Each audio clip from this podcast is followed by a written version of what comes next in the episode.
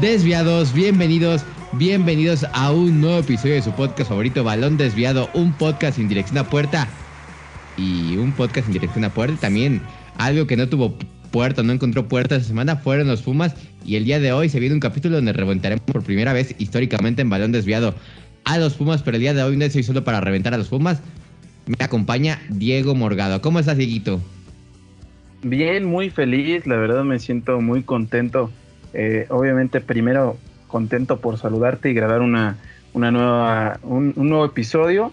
Y me siento feliz porque las chivalácticas humillaron, aplastaron a los pumitas de Lilini, a estos, a, estos inflados. Pero no diré más, ahorita, ahorita los les damos con todo. Ah, caray, ahora le vas a las chivas, Diego. Ya, ya me estás asustando.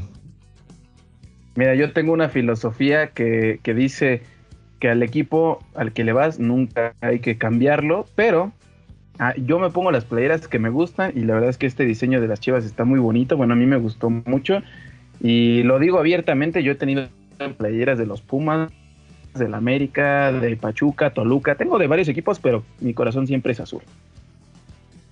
Bueno, ahí, ahí Diego se escuchó medio Villamelón, discúlpenle Discúlpenle eso, pero pues es, es, e, e, es, la mera neta. Creo que Diego Morgada aquí se está confesando como el, el más villamelón de, de balón desviado, porque tiene fotos con playera de América, con playera de Chivas, con playera de Cruz Azul. Tiene con todas las playeras, pero la filosofía de Diego creo que es como la de Chivas. La de la Chivas es jugar con puro mexicano y la de Diego es, es irle a puro mexicano. Así tal cual es la filosofía de, de, vida y de, de, vida futbolística de Diego Morgado. Puro mexicano excepto a los...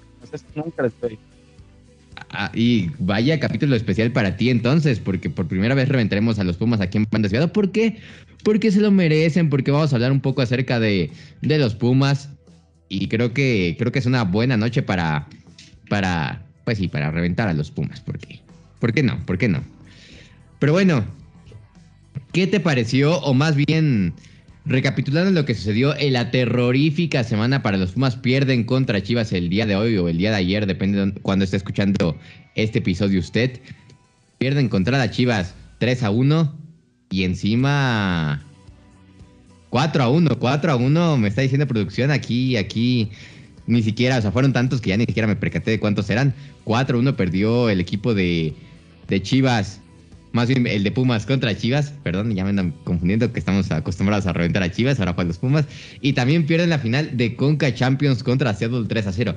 O sea, les ganaron por diferencia de tres goles en los dos partidos. Algo completamente lamentable, Diego Morgado. Pero hablando específicamente de la Conca Champions, que fue una vergüenza que los Pumas perdían, porque así lo pueden lo cataloga mucha gente aficionadas al fútbol mexicano. ¿Qué, qué le faltó a Pumas contra los Onders? Mira, primero que nada, lo que le hizo falta a, Pumas fue que su rival jugara de azul, porque está raro, como que traen ahí una mentalidad de que cada que juegan contra alguien de azul, casualmente dan el partido de su vida. Pero bueno, ya poniéndonos serios, eh, yo creo que Pumas desde el partido de ida ya lo tenía eh, perdida la final. Y creo que mucha gente se confunde porque mucha gente dice, es que Pumas juega con garra, juega con corazón y mucha pasión bueno, si los partidos se jugaran así, pues Pumas ya tendría mil copas, ¿no? Pero la, realidad es que no se gana solo con eso. Y creo que Mira que viven de la Santiago Bernabéu, ¿eh? Viven de la Santiago Bernabéu de hace 20.347 años.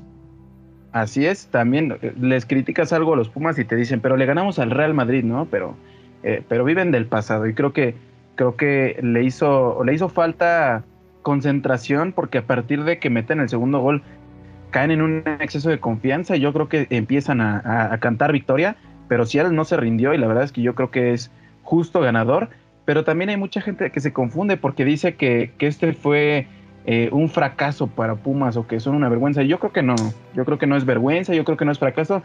Fracaso sería un equipo grande que pierde contra Seattle y Pumas era la realidad, o sea, la realidad era lo que iba a suceder y no es fracaso porque no aspiraba a algo grande y lo comentamos hace meses aquí, la final más esperada era León contra Pumas. Nadie, perdóname, contra Cruz Azul, nadie veía a los Pumas en final, nadie se podría esperar nada bueno de ellos, entonces creo que no es fracaso. Digo, también Pumas corrió con cierto factor de suerte en las, en las jornadas previas donde se enfrentaron a, al equipo de Nueva Inglaterra, también se enfrentaron a Cruz Azul, un Cruz Azul que, que hay que decir, la realidad es que se fue cayendo y por eso creo que Pumas avanza a la gran final de la Conca Champions y creo que tuvo muchos factores de suerte en, la, en las jornadas previas Pumas para llegar a esa final. Se plantó en la final y lo desplantaron en la final. Porque verdaderamente los Pumas no se vieron más que en el primer tiempo de la ida. Después desaparecieron y creo que no hubiera ni siquiera merecido el empate. Creo que creo que Pumas se cae en el primer partido y eso termina determinando, eso termina por determinar pues lo que iba a hacer Pumas en la vuelta, un equipo sin cabeza, sin idea, futbolísticamente y que encima les costó pues el tal vez los factores del paso sintético en Seattle que verdaderamente no, no se veía cómodo Pumas en el aspecto de la cancha ni, ni los trazos largos ni podía mantener una posesión en el terreno de juego y eso fue fue determinante para que Pumas no se viera en la vuelta porque esa es la realidad. Pumas no se ve en la vuelta.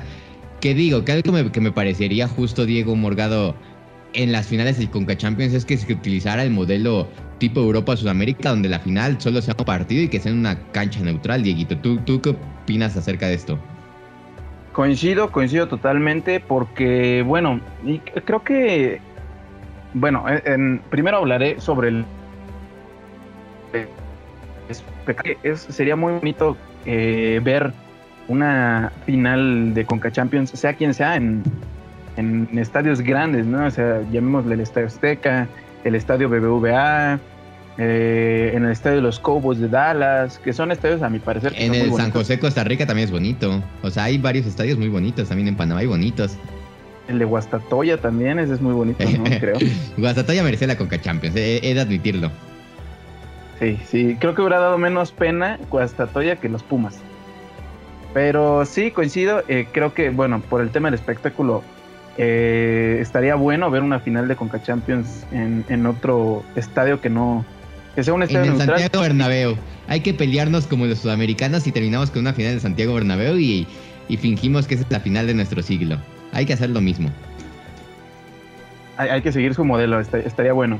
Pero, y, bueno, eh, ahora pasando al tema futbolístico, la gente, bueno, más concretamente Ruidías, decía que no pesaba el estadio de CU y que no pesaba su gente pero a mi parecer es un tema que sí pesa, o sea, eh, voy a poner un ejemplo en concreto, en alguna ocasión en un Tigres contra León, eh, la gente le grita a Nahuel, lo desconcentran, eso provoca que sea una falta y le cae el gol a favor de León. Entonces creo que sí pesa el tema de la afición y, creo que estaría también bueno por ese lado, por el tema futbolístico, una cancha neutral en donde no se vea eh, perjudicado ningún equipo, ¿no? Anímicamente.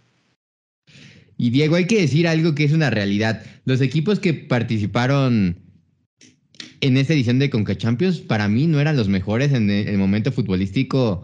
Y por eso es que fracasa Santos, por eso es que fracasa León, que León ni siquiera está en liguilla. Santos ni siquiera está en liguilla, ni en repechaje. Pumas, que a duras penas entró a repechaje. Y Cruz Azul, que bueno, Cruz Azul es un caso muy extraño que se fue cayendo pues yo creo que este año, desde que se fue, más bien a principios de este año que se cayó Cruz Azul, que Cruz Azul puede haber sido nuestro, nuestro caballo negro de esta Conca Champions, pero la realidad es que tal vez ni siquiera la manera de clasificar a Conca Champions es la correcta, que si no me equivoco, los que clasifican son los finalistas de, de los torneos, lo cual, pues yo creo que en cuestiones en cuestiones realistas no es lo mejor. Yo propondría mejor el sistema, el sistema de los dos primeros de la tabla en los torneos que, se clasifiquen en los que tengan mejor números porcentuales a lo largo del torneo, porque nos habla de que van a ser equipos regulares y que pueden llegar a representar bien al país. Mencionas un punto muy importante, porque en esto también influye el tema del repechaje. Porque bueno, vamos a poner un escenario hipotético en el que Pumas, en este torneo en el que lo acaban de eliminar, ingresa como doceavo lugar. Le gana Chivas en repechaje y llega a la final de este torneo. Pongámosle el peor escenario, con autogoles o pasando, bueno, ya, ya se quitó, pero en su momento el lugar de él por, por la posición en la tabla, por el gol de visitante, bla, bla, bla. Por eso Pumas llega a la final siendo el peor equipo del torneo, sea, clasificado en esta liguilla con eso ya llegó a Conca Champions, siendo el peor equipo de la liguilla. Y creo que no es justo precisamente para los equipos regulares que tuvieron un buen torneo. En este torneo, Atlas quedó eh, en tercer lugar, que, me parece un, pues una buena posición y el torneo pasado quedó eh, campeón. Entonces, Atlas es un equipo que fue regular el torneo pasado y siguió siendo en este torneo. Eh, yo creo contigo en que estaría bien que, pasaran los primeros lugares, eh, incluso si no son dos y dos, o sea, los primeros dos de un torneo y los dos primeros del siguiente, ahora que van a, que van a abrir más lugares, podrían quedar los primeros cuatro y los, los siguientes primeros cuatro, ¿no? Y los aficionados de Pumas comparaban mucho su, situación actual con la de Seattle Saunders. Decían, ah, es que Seattle está en la, en la MLS en el lugar doceavo en la conferencia oeste. Pero hay que resaltar algo. Seattle es el actual campeón de conferencia oeste de la MLS. Seattle es el actual campeón de la Copa de la MLS. Por algo está ahí. Digo, yo creo que la situación de Seattle es porque verdaderamente empezaron a flojear a principio de temporada porque sabían que, que la Conca Champions iba a ser su torneo, que ahí era donde podían conseguir o podrían hacer historia para todo su país, a diferencia de los Pumas, que los Pumas, pues se metieron a Conca Champions jugando repechajes en los últimos torneos. Creo que nunca se ha clasificado de manera directa a Pumas, lo cual nos habla de que es un equipo completamente irregular. Pero no quiero culpar a los Pumas del todo. Creo que culpo más al sistema de cómo se maneja la, la Liga MX. Los Pumas hicieron lo suyo incluso de aplaudir. O sea, al principio del episodio fuimos algo amarillistas también para jalarlos un poco a este, esta conversación.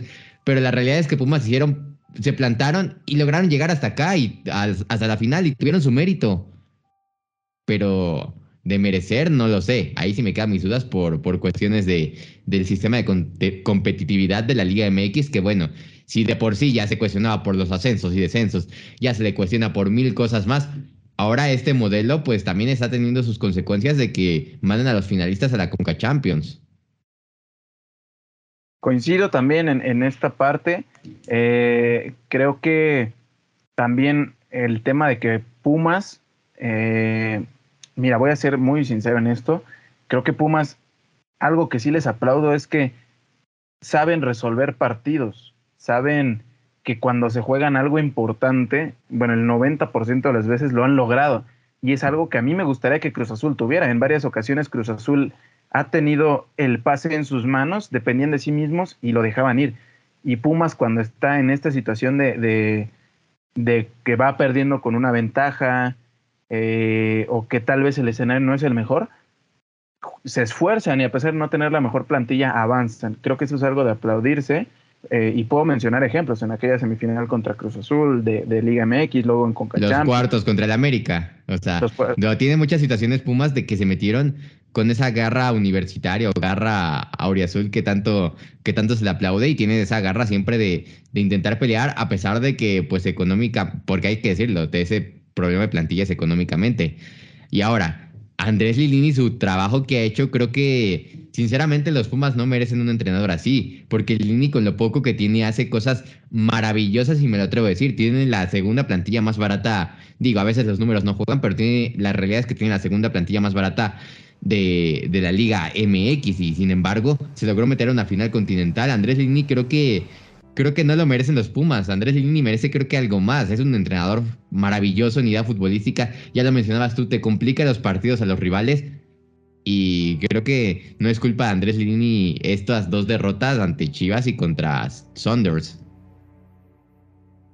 Mira, yo en ese sentido estoy de acuerdo y a la vez no porque creo que no es mal técnico, pero creo que no es la gran maravilla como lo pintan. Y lo he mencionado yo en otros episodios.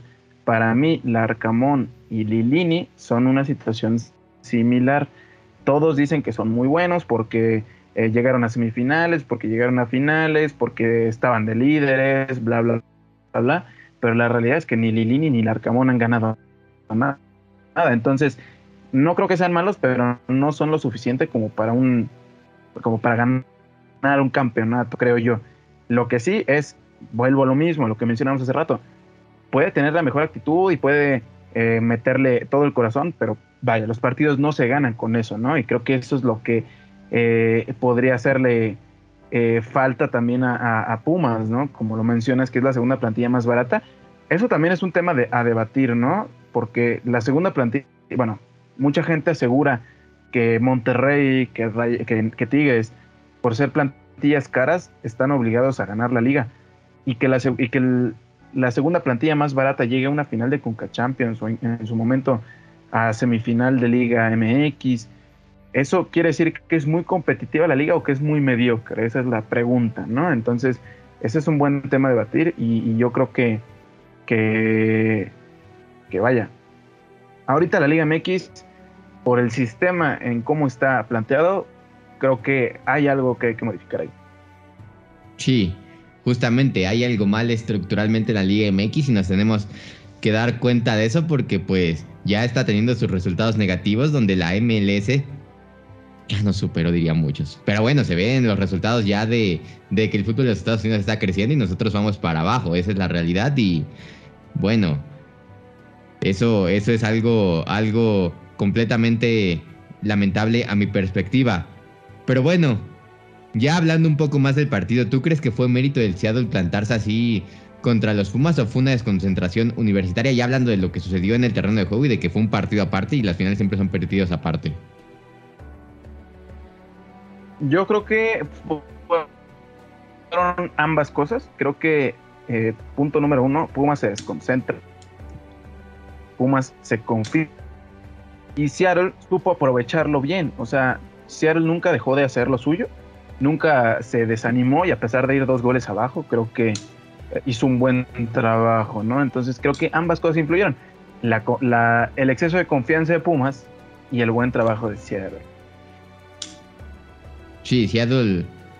Sinceramente no me pareció un Seattle espectacular, al contrario, para mí me parecieron unos Pumas más sacados ondas, porque no vi un Seattle que dijera, el Raúl Ruiz anda súper conectado, digo, anotó gol, pero no se le vio casi en el partido participativo. Igual el mismo caso de Jordan Morris y de del mismo del mismo ¿cómo se llama? Nico Lodeiro. Creo que no se vieron tan conectados. Sin embargo, las que tuvieron las liquidaron y bueno, al final pues le alcanzó para, para ganar y humillar humillar porque yo creo que un 3 a 0 ya se considera una humillación, al menos yo el catálogo ya sería perspectiva de cada quien, pero yo así ya lo podría catalogar. Pero bueno, Dieguito Morgado, ya para cerrar un poco acerca de ese tema de los Pumas, ¿qué necesitarían los Pumas para acabar esta sequía internacional de 33 años y nacional de 12 años, si no me equivoco? 11, 12 años, algo así. ¿Qué, qué necesitan los Pumas?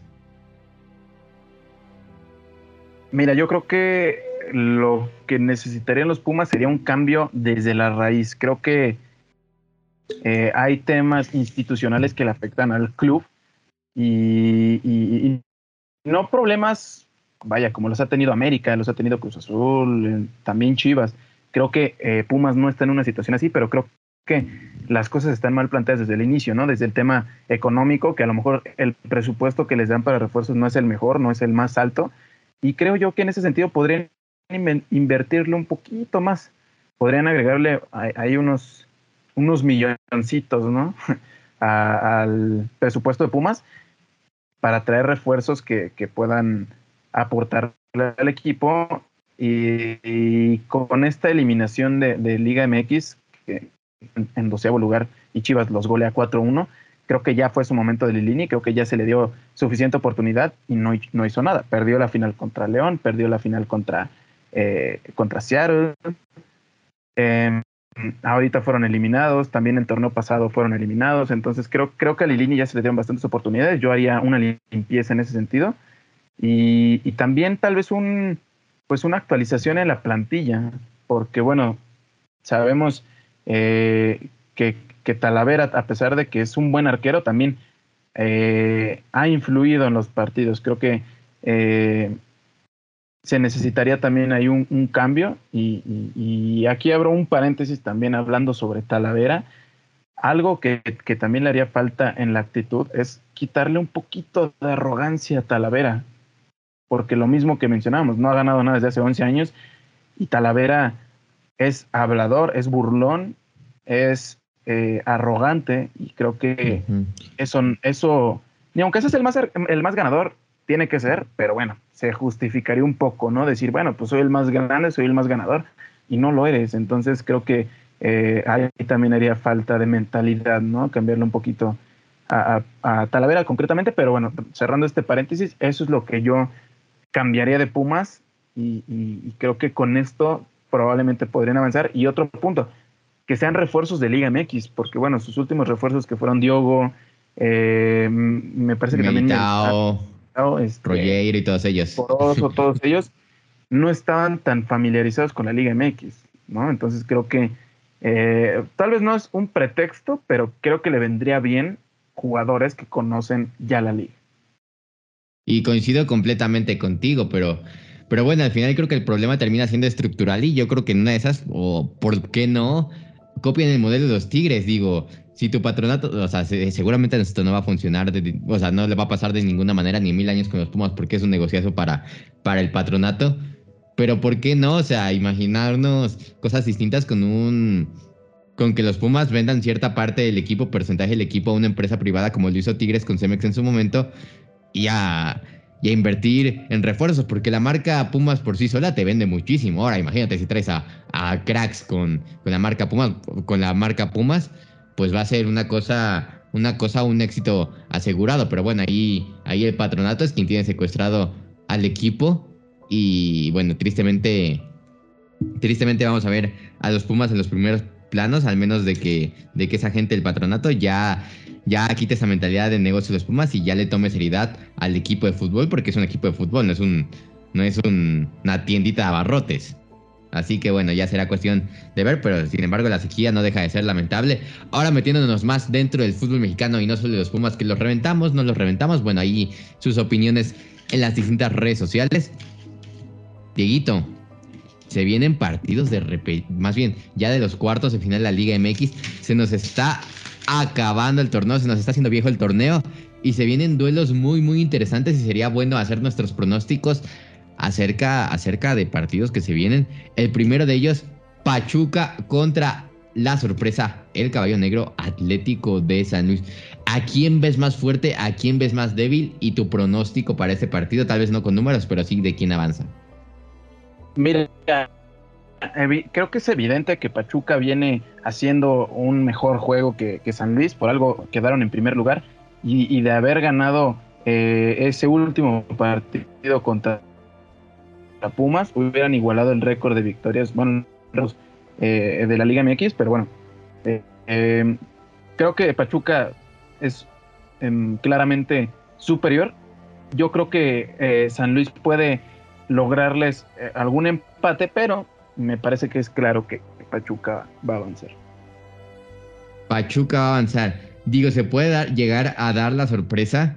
Digo, Jardines, sinceramente, desde que llegó al fútbol mexicano con el Atlético de San Luis, ha mostrado muy buenos argumentos futbolísticos y creo que en ese aspecto, en lo táctico, por lo que propone Jardine y por lo que propone, eh, ¿cómo se llama? Almada, puede llegar a ser un partido muy interesante y muy dinámico. Yo sinceramente coincido completamente contigo, creo que el argumento de, que eh, los Tuzos han sido un equipo más sólido está ahí, pero no sé, digo esto obviamente no, no, no, no lo voy a sustentar con ningún argumento, pero, pero algo me lo dice mi corazoncito que Jardine puede, puede mostrar algo más y tal vez vencer a los Tuzos y que ocurra la maldición del superlíder por ahí, porque creo que puede ser una gran piedra el Atlético de San Luis y en caso de que no, pues iba a ser va a ser complicadito para los Tuzos del Pachuca.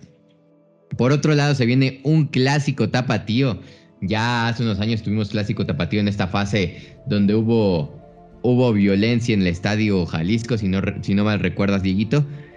Eh, se viene un, un clásico que ha tenido mucho pique en los últimos años y que creo que ha crecido la rivalidad poco a poco porque Atlas pues viene de ser es el actual campeón del fútbol mexicano. Chivas pues no no deja, o sea, no, no, no le parece para nada que Atlas sea campeón por, por la gran serie que tuvo y creo que le da un poco de miedo a Chivas de que Atlas sea superior en ese partido. Se viene un partido por los egos, por el orgullo. ¿A quién ves como favorito en este partido? Considerando que Chivas viene invicto y que Atlas, pues Atlas anduvo bien durante el torneo, pero también tuvo sus, sus irregularidades a diferencia del torneo pasado. Es correcto y coincido, coincido que, en el sentido de que Chivas ahorita trae un levantón anímico impresionante desde que desde la salida de Marcelo Micheleaño, creo que Pumas, perdóname, Chivas fue eh, para arriba, pero creo que en este sentido, yo sí lo veo muy claro, creo que Atlas va a ser superior. Y no porque Chivas sea un equipo malo, porque esté jugando mal, pero creo que Atlas trae todavía la inercia del torneo pasado, ya lo mencionaba ahorita, y, a pesar de que tuvo ahí unos que otros eh, tropiezos en este torneo, creo que la escuadra de Diego Coca está muy bien plantada, está eh, motivada, trae un muy buen juego, entonces creo que para mí Atlas eh, puede avanzar fácilmente a, la, a las semifinales. Y yo me voy por la inversa. Siento que el trabajo de Ricardo Cadena durante estos últimos partidos y desde su interinato ha sido completamente espectacular y creo que va a ser su prueba mayor para ver si continúa como director técnico de las Chivas en el siguiente torneo. Va a ser su examen final para ver si está apto. Si pierde, seguramente lo van a correr porque encima está jugando un clásico, está jugando unos cuartos de final. Entonces creo que Cadena va a tener que llegar con todo a todo y los jugadores lo van a tener que respaldar, que los jugadores se ven felices con, con este entrenador por detrás y siento que el Diego Coca va para menos, incluso él ya ha hablado de su posible salida de Atlas, que creo que termina contrato y bueno, digo, tal vez si no tienes contrato, no has renovado, pues puede, puede prestarse a que, a que flojes un poco. Sin embargo, Coca es un profesional y espero que eso no suceda. Pero creo que por el momento anímico me voy a quedar con las Chivas Rayadas del Guadalajara, que si bien creo que van a perder a una de sus piezas como lo es el Canal Angulo, que ha sido esa media punta espectacular a lo largo del torneo, que ha, ha sabido pues encajar en el sistema de Ricardo Cadena al final del torneo. Creo que por ahí Chivas puede, puede tener una baja sensible, recordando que pues el partido de contra Pumas del día de hoy o del día de ayer de cuando está escuchando este, usted este podcast, sale lesionado Angulo y se va, se va directito al hospital. Eso es algo, algo tristísimo. Pero bueno, por otro lado tenemos un Alexis Vega que creo que anda, anda en su regularidad y que contra Atlas siempre se motiva y encuentra su prime. Está un Nene Beltrán que sinceramente yo creo que es el mejor mediocampista mexicano del torneo y creo que en la liguilla se, puede crecer. Creo que Chivas puede, puede por ahí dar una sorpresita, entonces yo pongo mi, mi fichita para Chivas bajo esos argumentos. Pero bueno, también se viene un América contra Puebla, un América que está invicto, que solo ha recibido un gol desde que llegó el, el entrenador Fernando Ortiz y un Puebla que la verdad es que está irregular. Empezó muy bien el torneo, pero ahora, ahora sí va para menos. Incluso empata con Mazatlán, que bueno, empatar contra Mazatlán tampoco es algo, algo bueno y menos clasificar así. Diego, para ti, para ti, ¿quién es favorito? Para mí, totalmente también. O sea, aquí, para mí, no hay duda. Creo que el América, eh, em, lo mismo que Chivas, pero creo que todavía al doble. Traen la motivación desde que salió Solari eh, eh, esto se habla en todos lados. América iba en último, subió, subió, subió, subió, subió y llegó al cuarto lugar. Entonces, eso es una motivación tremenda. Y Puebla iba de primer lugar y bajó hasta el quinto. Tuvo que jugar repechaje. Eh, lo mismo que mencionas, en un partido que todos creían que iba a ganar Puebla contra Mazatlán, les empatan de último minuto. Entonces creo que Puebla, a pesar de que pasó, no está en el mejor momento anímico y creo que América sí. Entonces, a mi parecer, eh, América va, va a ser superior, además de que recientemente fue el regreso de Pedro Aquino, eh, Diego Valdés. Tu amigazo, ¿eh? Tu amigazo Pedro Aquino. Mi amigazo, que, que contexto, una vez le mandó un saludo a, mi abuelito que fue su cumpleaños y muy, buena gente, Pedro Aquino, eh, mi amigazo. bueno, paréntesis cerrado. Eh, Diego Valdés mencionaba este, este jugador que fue una muy buena contratación. También el Sendejas, no la menciones que menciónala porque Douglas Douglas se emociona y le gustaría que este podcast se llamara Balón Sendejas. Eh, eh, Douglas es el fan número uno de Sendejas. También Sendejas que anda en un muy buen nivel. Podemos mencionar el caso de mil jugadores y creo que Puebla ahorita lo mejorcito que puede tener es Reyes, que hay rumores de que se va del América. Eh, Anthony Silva y Maxi Araujo, pero es lo más que le veo a Puebla.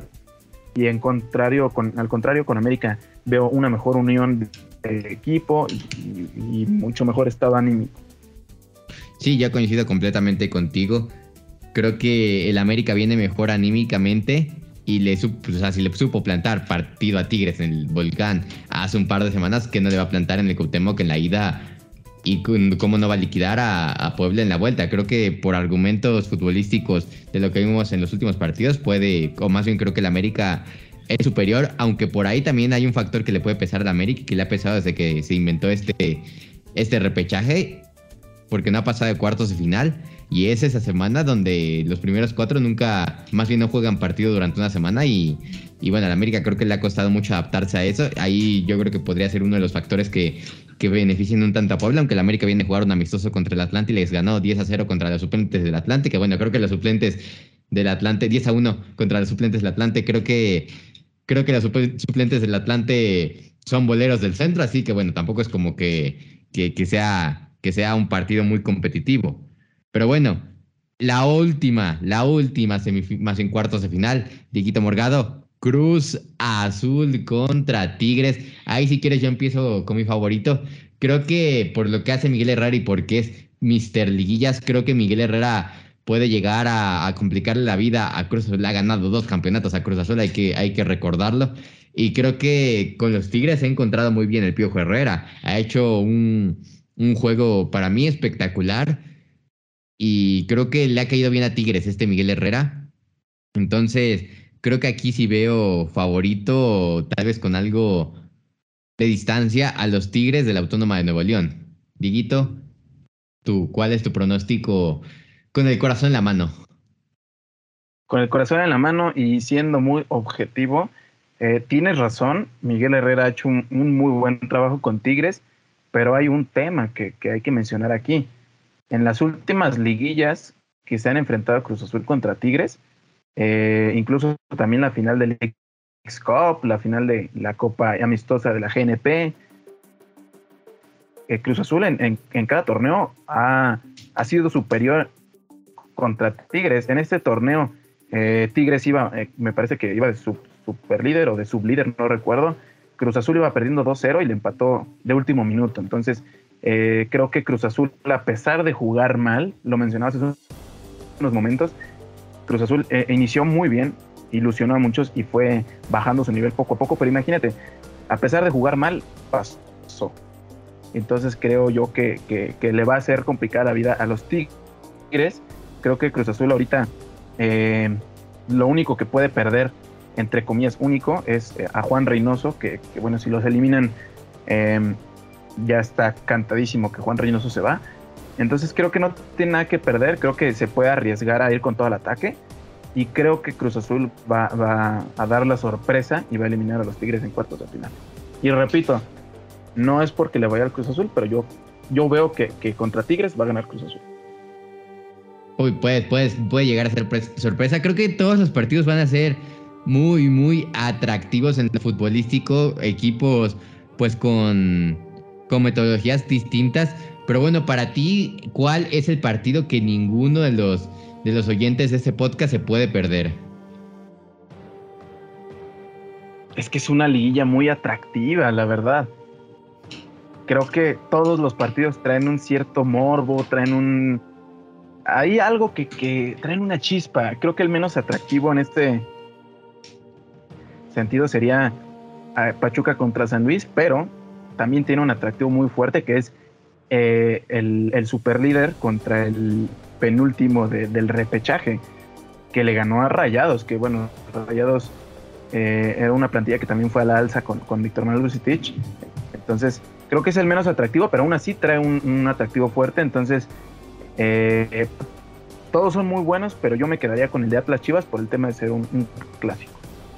Yo coincido completamente contigo. Creo que el Atlas Chivas es un partido de esos imperdibles por, por lo que se viva pues en la previa, por lo que se viva dentro del partido y tal vez a veces también por lo que se vive después del partido, que se andan tirando a los jugadores ahí algunas indirectillas. Creo que ese sería el partido más interesante, pero señoras y señores, se vienen se viene una liguilla, esperemos que sea una liguilla muy atractiva con muchos goles, con mucho espectáculo y que gane el mejor, los ocho mejores del torneo están aquí.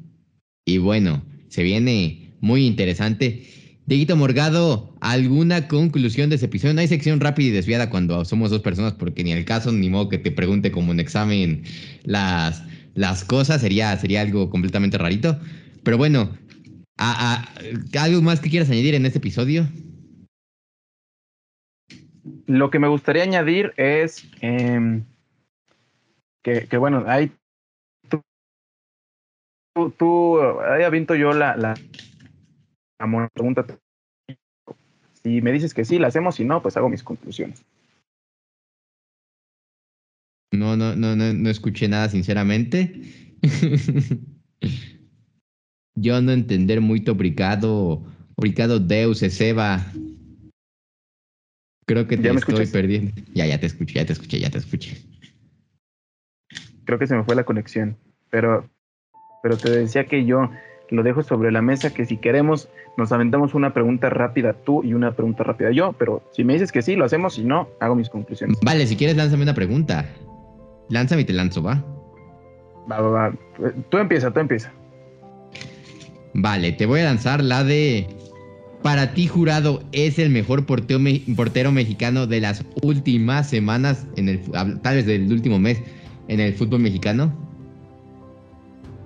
Para mí sí, y también para las estadísticas, porque eh, es el portero que más efectividad ha tenido en los últimos, más bien en todo el torneo. Creo que fue un 80% de efectividad y, eh, jurado traía eh, un tema al inicio, se le veía muy nervioso en esta lesión muy repentina de Chuy Corona,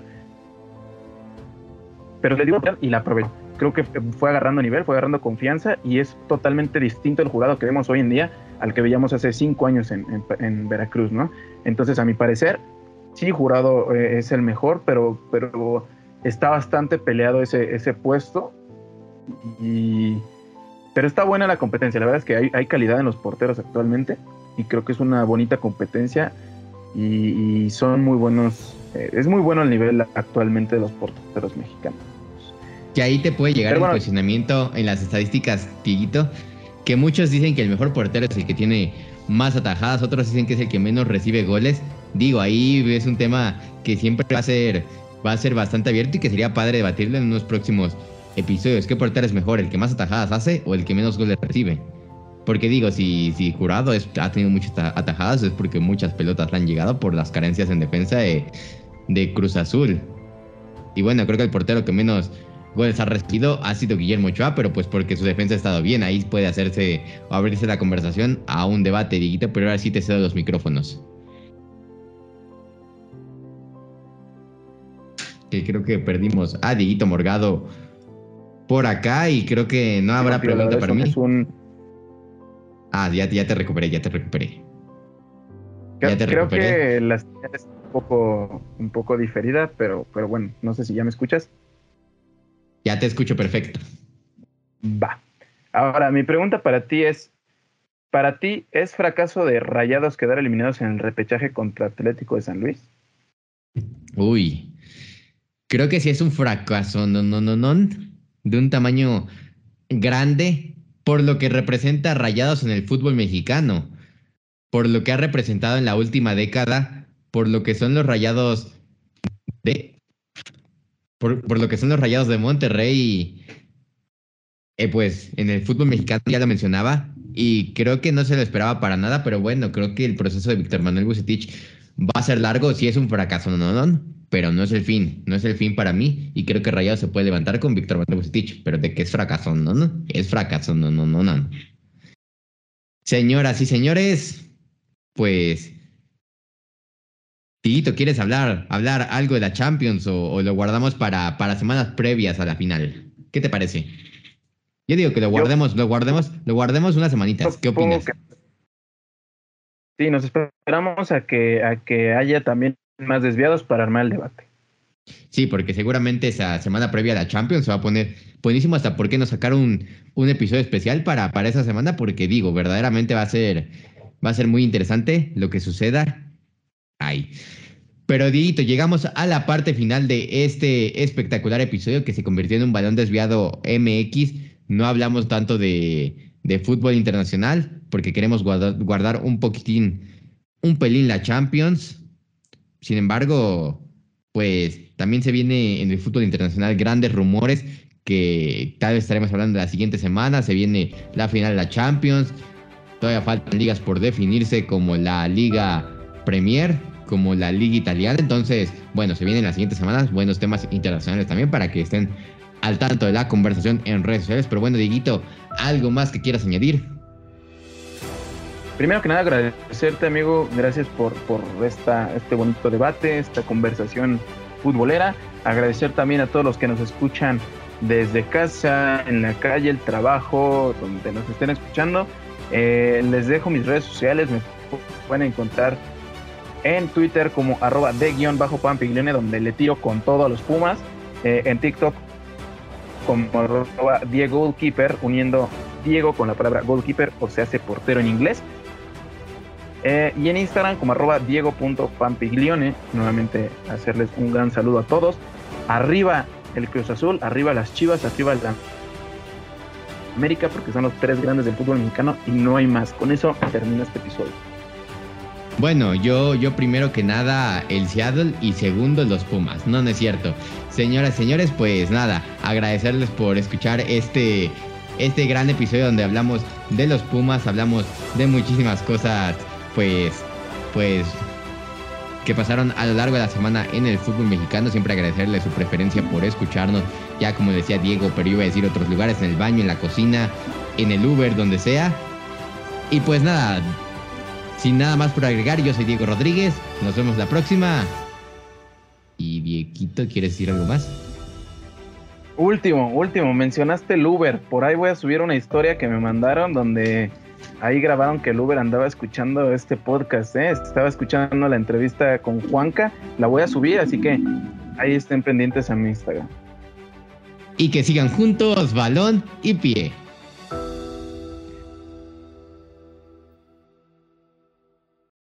Muchas gracias por escuchar este episodio. No olvides compartirlo en tus redes sociales. Balón Desviado, un podcast sin dirección a puerta. Una producción de Balón y Pie Originals.